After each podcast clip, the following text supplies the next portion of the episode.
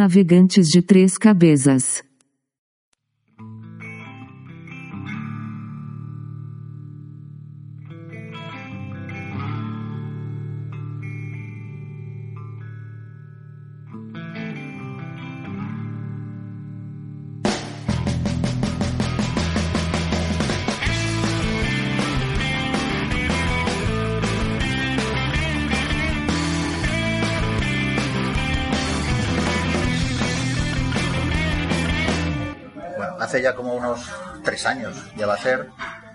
Nuestra primera temporada tuvimos como, como invitado, para hablarnos, me acuerdo en aquel entonces, de los, de los SIAP, como asistente de los seminarios de innovación y atención primaria, que por cierto, ya sabéis, si queréis confirmar que vais a ir, tenéis que hacerlo en el cuestionario, no tenéis que hacerlo en contestando al correo, por favor, parad una vez, cesar en, vuestra actitud. Bueno, lo que decía, tuvimos como invitado en aquel momento a, a Enrique Píriz, y desde entonces hablamos de hacer una, una entrevista ya en profundidad, no sobre los sus sobre el SIAP como aquel caso, sino sobre él, porque bueno, porque nos pareció un tipo bastante curioso y nos hemos ido encorriendo como perro y gato en este tiempo y por fin hemos coincidido. Aquí estamos con nuestros cafés y por fin tenemos delante con nosotros a, Enrique Piriz. Hola Enrique, ¿qué tal? ¿Cómo estás? Hola Bernardino, buenas tardes. Eh, muy bien, eh, ¿por qué queríamos traer a Enrique? Bueno, Enrique es médico de familia, ¿verdad?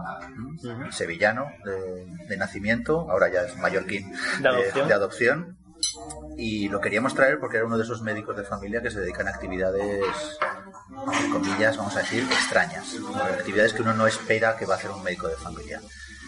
¿Qué es lo que tú haces, Enrique? ¿A qué te dedicas? Yo soy médico de prisiones. Desde hace cuatro años trabajo como médico en el Centro Penitenciario de Mallorca.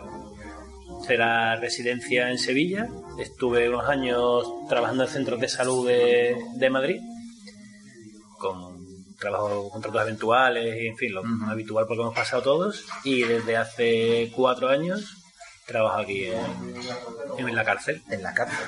Ostras, ¿y cómo, cómo decidiste? ¿Cómo, cómo fue la, aventura de meterte a médico de cárcel? Pues mm, yo desde que empecé la, residencia siempre había estado muy interesado en la parte más social de la medicina de familia el famoso modelo biopsicosocial, para mí siempre lo que me tiraba era lo social. Por casualidad, en realidad no fue algo buscado, casi siempre he trabajado en centros de salud de barrio no de franca exclusión social, pero bueno, de un nivel, socioeconómico siempre muy bajo, que me parecía fascinante, me parecía siempre el mejor sitio para trabajar. Y en este periplo de sustituciones y contratos eventuales en Madrid, eh, surgió la oportunidad de, una interinidad de tres meses en, en el Centro Penitenciario Alcalameco 1 de Madrid y me pareció una, una manera estupenda de, de, probar. Era pues tres meses, lo suficiente para ver si te gusta y si no te gusta, pues siempre había tiempo de, de no volver más. ¿Y te gustó? Y me gustó, me gustó mucho. Pues, de todos modos, la idea que tenemos los que no los que no conocemos este, ese trabajo, el tu trabajo, sobre los médicos de prisiones, pues seguramente está un poco influenciada por las películas americanas de prisiones, donde generalmente el médico suele salir poco, suele ser más el enfermero asustado que va con una. que es agredido por algún. Bueno, excepto en Prison Break, que la médica tenía un papel fundamental en la historia. Ah, pues mira, no, esa, serie no la vi, no, no, nos da tiempo a todo, ¿vale? Bueno, me alegro.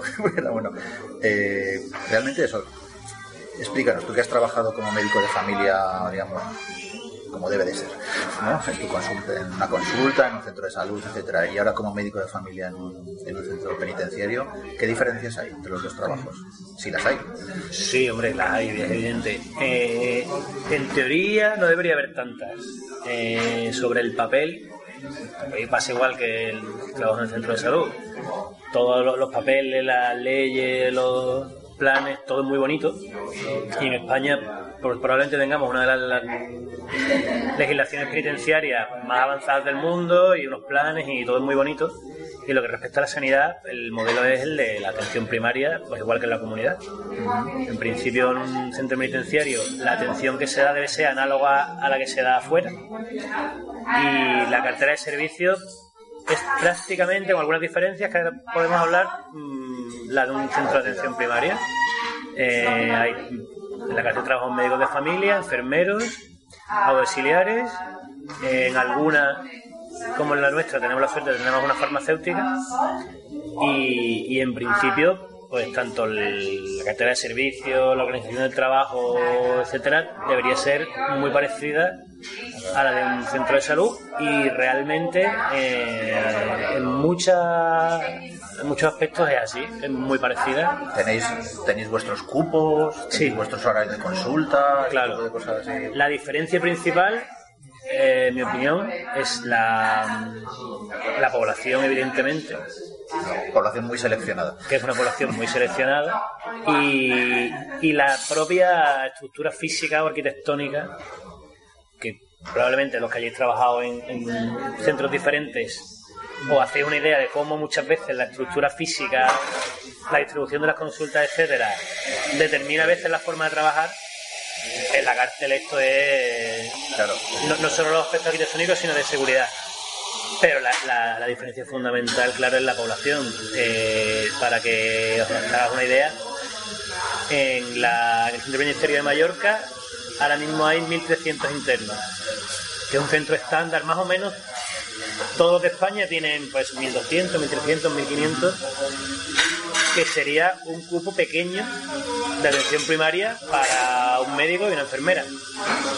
Y aquí la relación de puestos de trabajo, eh, o sea, lo que teóricamente está planeado que, trabajen son 8 médicos y 11 enfermeros. Claro, cualquiera dirá, joder, pues qué chollo, ¿no? Tienes un cupo de... Sí, una población De 100. generalmente relativamente joven, la mayor parte de los... Pero, claro, no, no es comparable. Pero- No es comparable a un pueblo de, de 1.300 habitantes. En ningún pueblo de 1.300 habitantes hay a ver, 300 pacientes con hepatitis C, 100 infectados con VIH, ciento y pico usuarios de metadona, 80 pacientes con trastorno mental grave. Claro. O sea, la, la carga de, de morbilidad que de tiene esta población es, es brutal. ¿no? Volviendo un poco a lo que decía antes de los aspectos sociales, claro, cuando lees cualquier cosa sobre determinantes de salud y ves los diferentes determinantes que están muy establecidos que influyen, en esta población confluyen todo lo peor Sí, sí. De, pues de renta, de educación, de barrio, de mm, todo, siempre están en el eje, en la parte La más parte peor. mm, desfavorable de- del eje. Entonces eso determina que tenga una salud eh, mental, que es lo más evidente, lo que todo el mundo, ¿no? Habitualmente pregunta uno, y allí que, claro, muchos problemas de adicciones, muchos problemas de salud mental, pero aparte, mucha diabetes, muchos infartos, mucho cáncer, mucha...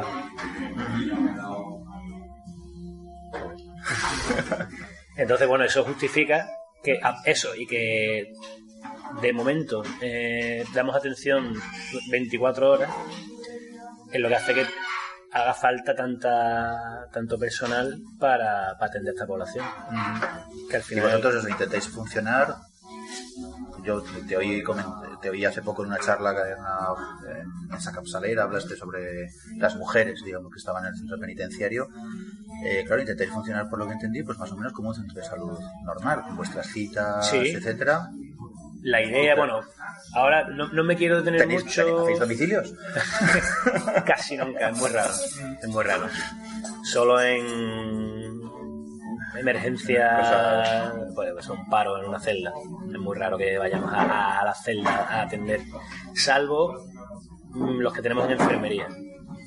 Dentro del centro, el centro este es enorme, hay 17 departamentos y uno es el de enfermería, que es diferente arquitectónicamente, está en el mismo edificio donde están lo que serían las consultas del centro de salud. Al final, la, la cárcel es como un pueblo pequeño. Tiene sus casas donde vive la gente, su polideportivo, su de- piscina, su colegio y su centro de salud. Entonces, la enfermería la planta baja es el centro de salud, la zona de consultas, y la planta de arriba hay celdas especiales donde tenemos, pues sería más parecido a un centro de media estancia, un sociosanitario, que a una planta de un hospital realmente. Los que de verdad necesitan cuidados médicos muy eh, intensivos los ingresamos en el hospital. Pero sí tenemos mucha gente mayor, con movilidad reducida, con alguna reagudización de algún proceso, que, que los tenemos ahí ingresados. Con lo cual, si alguno se mm, pone malito, los tenemos ahí a mano y ahí sí que vamos a domicilio. Ahí sí que lo va a tener. Has dicho, has dicho que la arquitectura o incluso el diseño interior de las consultas influyen como, y como atiendes. Estamos asistiendo ahora a toda la, una corriente de quitar la mesa del medio, una consulta, etcétera, quitar el, apartar el ordenador, etcétera. Claro, la, vuestra consulta, yo me la estoy imaginando como una ventana con barrotes. ¿Hay algún tipo. ¿Estáis solos con el, con el paciente en la consulta o, o hay alguien, algún, algún agente del orden? Eso es una pregunta que sale siempre cuando alguien me pregunta por mi trabajo y de hecho hay gente que, que lo da por hecho. O sea, dice, Sí, claro, porque los, los que estamos fuera pensamos, bueno, esto tiene que ser terrible. ¿no? Porque Hay vosotros, un criminal claro, delante. dice, claro, vosotros pasáis consulta con un funcionario en la consulta, no. O sea, Ajá. evidentemente. Salvo casos muy, muy, muy. Pues Pero bueno, igual que en cualquier entorno, un paciente agitado o agresivo, pues tampoco te encierras tú en el suelo en una consulta en el centro de salud ni en la urgencia del hospital. El 99% del tiempo, paciente entra, cierra la puerta y estás tú solo en la consulta. Y de hecho, yo diría que es mucho más seguro para la integridad física del profesional trabajar en la Es más cárcel. difícil que te agrade porque hay, tiene más consecuencias que si te, Efectivamente. te agrede en la calle. Claro, así Claro. que ellos lo tienen muy claro. Y incluso en los casos en que llegan a, a- a, bueno, ponerse a gritar, ponerse agresivo verbalmente, digamos, jamás llegan a la agresión porque saben que tienen mucho más que perder. perder, claro. La- ¿Cómo es la relación médico-paciente en un centro penitenciario? Eh, en mi experiencia muy buena. Claro, dependerá también de con quién de con quién hable. Eh, realmente es una atención que está muy también mediatizada por la creencia y la ideología de cada uno. Pero bueno, si tú, como hacemos yo creo la mayoría los profesionales, los tratas con educación y con respeto, es muy agradecido. Es un- una población muy agradecida porque está muy acostumbrada a que los traten en la mayoría de las ocasiones sin mucha educación y en sin respeto a su dignidad más básica. El entorno de la cárcel es muy hostil, muy, muy hostil. Eh, entonces, en- que tú te dirijas a ellos de otra forma, que tú le pidas permiso para algo, eh, a ellos les choca. no están acostumbrados No están a que se les trate como personas. Que tú, si un día metes la pata, le pides disculpas por algo, a ellos les explota la cabeza. Porque ahí cualquiera, cualquier profesional, si se equivoca, pues, eh, no te quejes tanto. Eso es lo que hay. Ya. Y entonces, a poco que tú les des un poco de un trato simplemente normal, humano, respetuoso, eh, lo agradecen mucho. Y muchas veces los sanitarios somos la única cara amable dentro de ese panorama. Bueno, eso pasa en más sitios, me parece, que no solo en la cárcel. Sí, Somos el último, el último reducto de donde se recibe amablemente para mí a las el, personas el- que lo están pasando mal. Mi, mi momento favorito, eh, lo más bonito para mí, de, lo más satisfactorio, mejor dicho, de mi trabajo, es cuando hacemos el, la exploración y la entrevista a los ingresos. Porque bueno, al final la gente que lleva ya tiempo en prisión pues se acaba buscando, ¿no? pues tiene colegas con los que se lleva bien, profesionales con los que Claro. con los que sí tiene una buena conexión.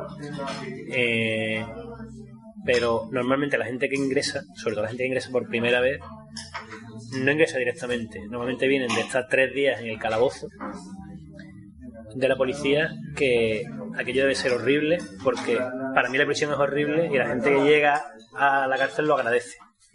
Dicen, menos mal que me han traído aquí. esa Ya, ya estoy aquí. no, no he estado nunca, pero no quiero ni Yo- pensar lo que es un calabozo. de- Yo en la cárcel no, he hecho algún domicilio a calabozos Ah. de detenidos, etcétera, la verdad es que sí, pre- probablemente Entonces- se está mejor contigo Claro. haciendo una entrevista en la cárcel. Hay gente que viene en- eh, asustada eh, porque no sabe qué va a pasar con ellos, preocupada porque normalmente dejan, pues muchas veces ni siquiera su familia llevan tres días desaparecidos, si no han podido localizar por teléfono eh, a veces a lo mejor en la usando a las fugas se han caído, se han tenido traumatismo, vienen con dolor, vienen y la policía los trata con, en general con mucha dureza, los funcionarios los tratan también con mucha dureza y de repente, después de tres días de, de pasarlo regular, se encuentra con la primera persona que le hace sentir cómodo, que les pregunta cómo están y entonces mm, para mí ya te digo es lo más satisfactorio de todo lo que hacemos.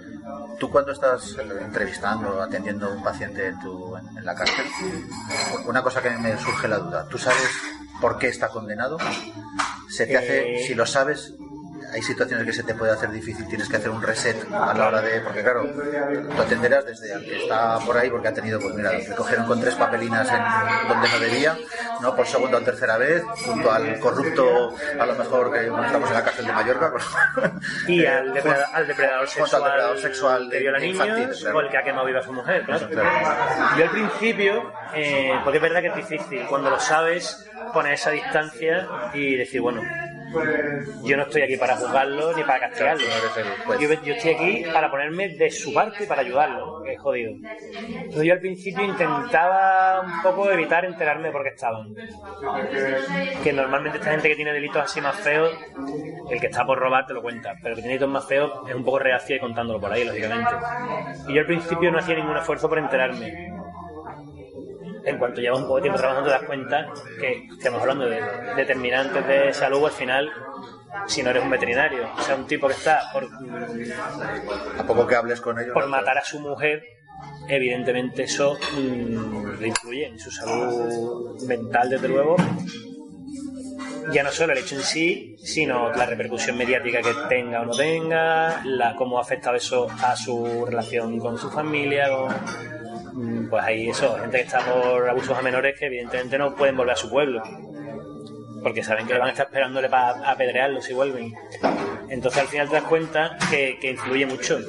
Y ya no solo eso, porque hay gente que está por, por otro tipo de delitos, pero bueno, que ha hecho que pierdan su casa, que cuando salgan fuera no saben eh, cómo van a subsistir. Entonces al final todo eso crea ansiedad, crea y al final es importante. Entonces yo ahora eh, siempre lo pregunto. Desde hace, vamos, ahora, desde hace mucho tiempo. Me di cuenta enseguida que la estrategia esa de no quiero enterarme no funciona. Tienes que enterarte y bueno, al final poner esa distancia y, y intentar hacer tu trabajo lo mejor posible porque ya están condenados, ya han tenido un castigo normalmente Sí, eh, ellos ya tienen su, proporcionado su lo que ha hecho, digamos, la- supone que la tienen la ya, acusa ¿no? un fiscal, la la condena un juez. y tú no estás ahí para eso. Y de hecho, en algunas ocasiones eh, se acaba un poco perdiendo, es muy, porque es difícil, ¿no? Es humano.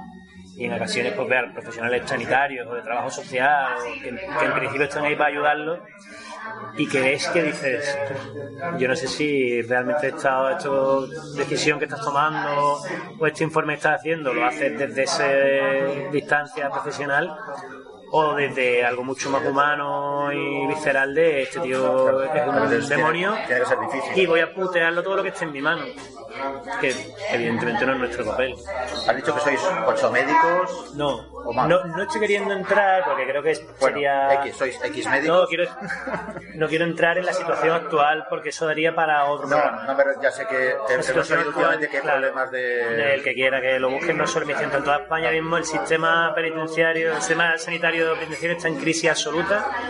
Hay una falta de profesionales que la hay en la calle aquí muchísimo más.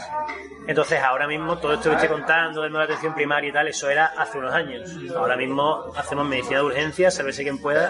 Eso es lo que te quería preguntar. Me refería, si sois un grupo de un número X de médicos, Sí, bueno, ahora mismo somos cinco, etcétera.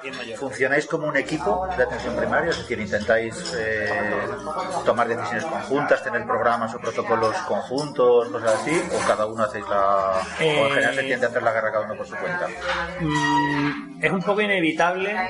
eh, bueno, primero que yo creo que todos los equipos es lo ideal, pero en mi experiencia un poco utópico. Sí, es difícil. Yo he trabajado en varios centros de salud y un equipo como tal, cohesionado, con unos criterios consensuados y tal, he visto poco. He visto igual un centro de salud o dos de los, yo sé, de siete, ocho que conozco. Y aquí, pues la tendencia es un poco a hacer cada uno la guerra por su cuenta, sobre todo en algunos aspectos más conflictivos, cada uno tenemos un criterio. Pero sí es verdad que como eh, y más en estos últimos años, que estamos un poco, como se atiende mucho pacientes sin cita, entre comillas, porque realmente no son urgencias, al final se acaba diluyendo mucho el concepto de que cada uno tenemos nuestro cupo y como al final todos acabamos atendiendo a todos los pacientes más complejos de todos, pues es inevitable que comentemos, que, que Comparte- negociemos, comparte- consensuamos comparte- y entonces eso obliga un poco a trabajar como un equipo. Y luego, bueno, pues con, la enfermería también el, el trabajo es bastante estrecho porque precisamente por la escasez que tenemos ahora de médicos, los que tienen ahora más contacto, más directo y más inmediato con, con los internos y hacen esa función un poco de cribar los prioritarios es el personal de enfermería. Entonces, la comunicación forzosamente tiene que ser muy fluida con ellos. Tú me decías que ya que cuando entraste ya venías, digamos, desde, tu- desde la facultad, desde la residencia, tú estabas, digamos, te fijabas más en los aspectos sociales y psicológicos, los que te creas más que los bio, pero que les dabas una, la relevancia que creemos que debe de tener. Cuando yo era residente, yo me acuerdo cuando yo llegué de R1, en mi primera guardia, un R3, me dijo, Bernardino, ten cuidado que las guardias derechizan ¿A ti el trabajar en la cárcel te ha, te ha cambiado tu forma de ver, tu, vamos, sí, tu ideología o tu forma de ver yo la sanidad, la medicina, No, la, no, la atención no. a la salud?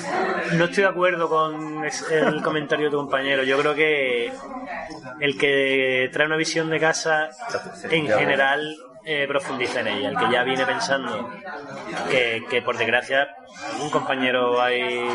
El que viene pensando que, que estas personas no tienen derecho a lo mismo que están fuera, que se les puede tratar peor y que y a veces con desprecio directamente ya lo pensaban de antes. No no Sí, los no, que estén desengañados de y los que veníamos de casa eh, con otra idea pues la siguen manteniendo. De hecho tengo algún compañero que llevan toda la vida llevan 30 años trabajando en, en, en centros penitenciarios y siguen mm, teniendo un trato excelente, un- una preocupación por el paciente y un compromiso y gente que no, que ya entra el primer día diciendo los yonkis de mierda estos que nada más que vienen aquí a, a molestar. En esta temporada, eh, con Cata Núñez, de la sección de comunitaria, vamos a intentar hacer un- una especie de curso acelerado de, cómo, hacer comunitaria.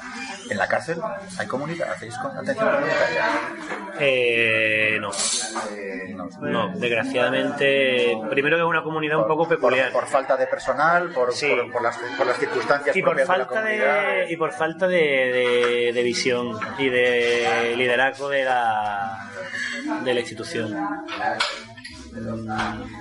no eso es algo que incluso a día de hoy en los planes de estudio incluso en la residencia es algo muy muy marginal. Sí, no sé.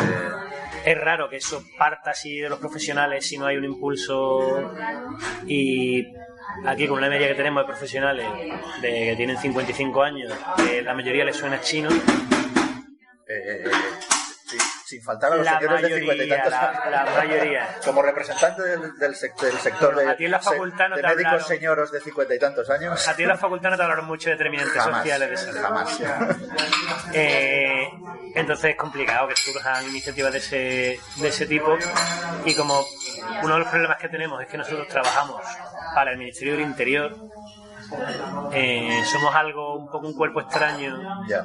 eh, dentro de una administración que se preocupa de la seguridad, básicamente. Eh, no hay, no se promueve, no hay un. Se, se sigue unas inercias. Y entonces, respecto a eso, yo creo que sí que llevamos bastante retraso a los centros de salud de la calle. A mí en ocasiones me da un poco la impresión de que trabajamos, pues eso, como si trabajaba en un centro de atención primaria, o ni siquiera, como si trabajaban los antiguos ambulatorios ambulatorio.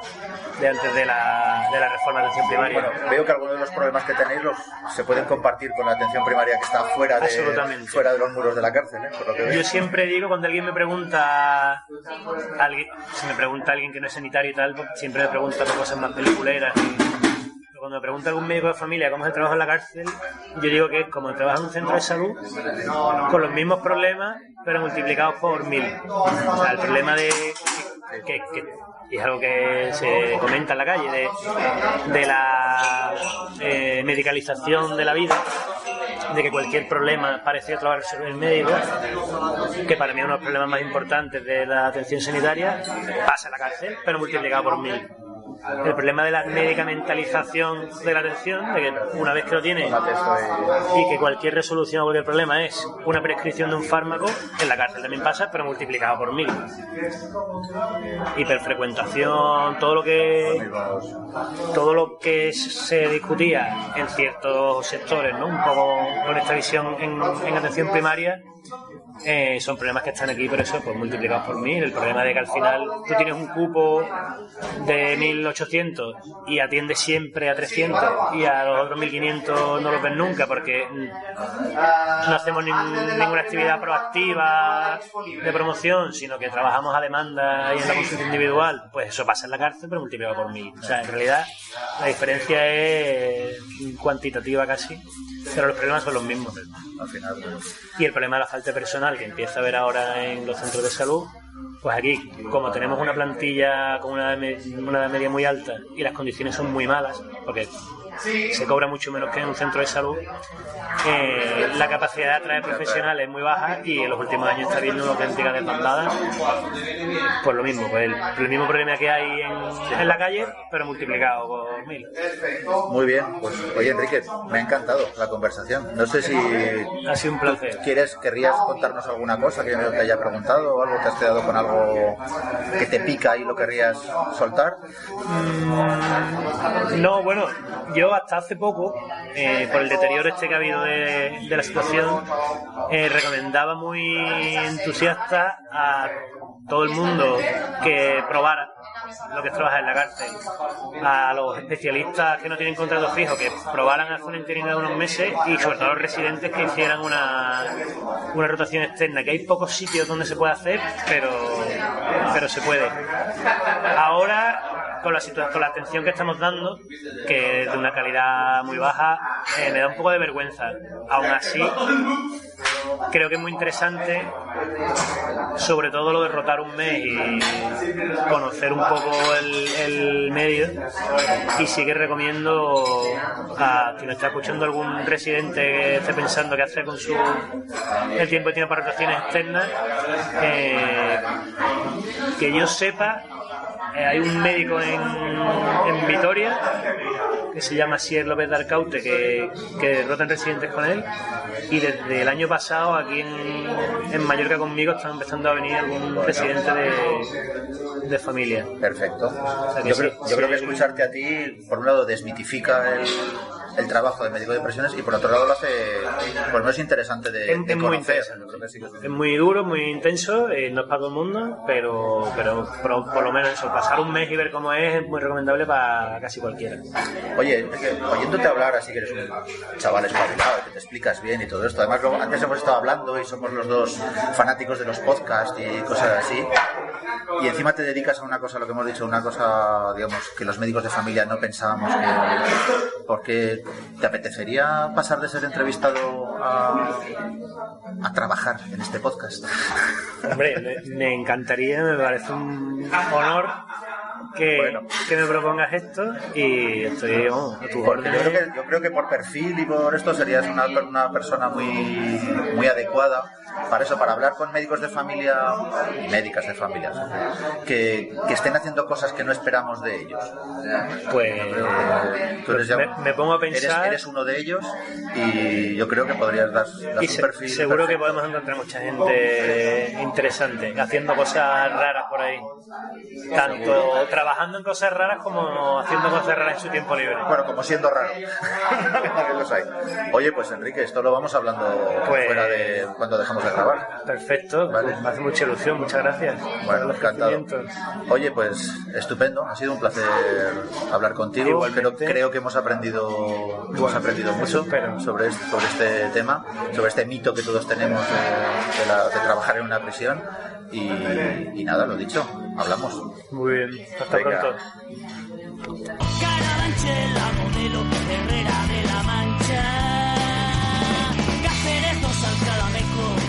Puerto de Santa María.